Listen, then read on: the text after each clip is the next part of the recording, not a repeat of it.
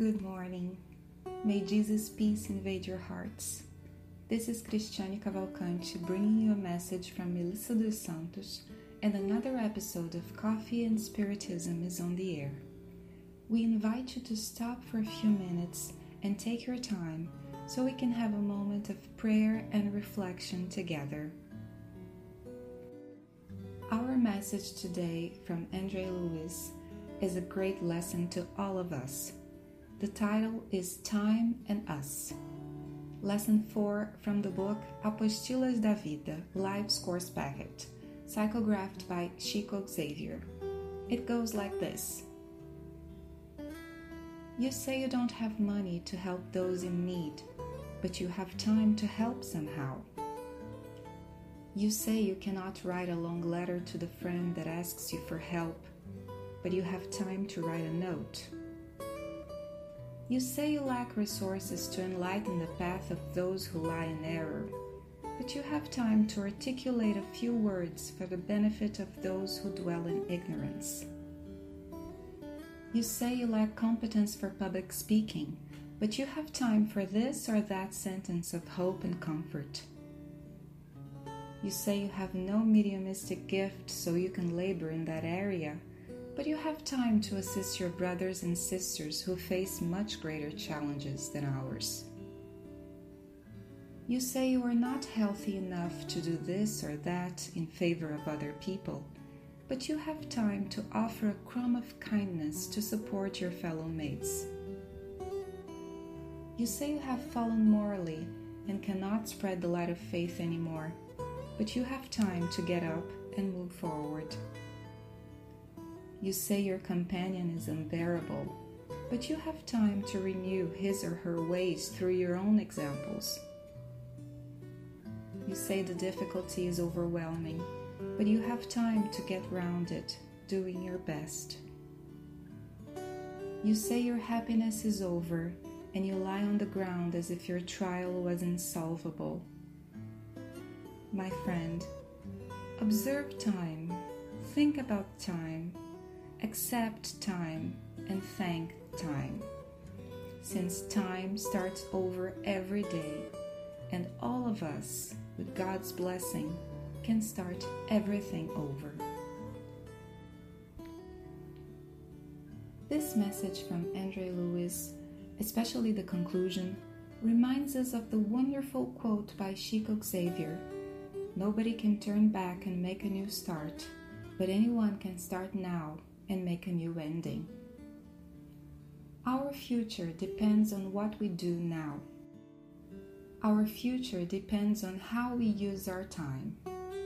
And God gives us tools at every moment so we can start over, help ourselves, help each other, overcome our problems, win over ourselves, our afflictions, in order to spread the good, in order to be true Christians what we often lack is not time, but goodwill. That's what André Luiz exemplifies in this message. Popular wisdom says that time is what we make of it. Let us stop and ponder how many times do we waste our time on futility?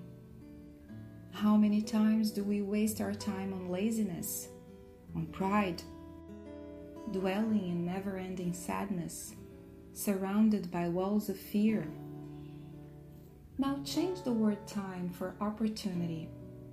How many times do we waste opportunities because we are lazy, because we are proud, dwelling in never ending sadness, surrounded by the walls of fear?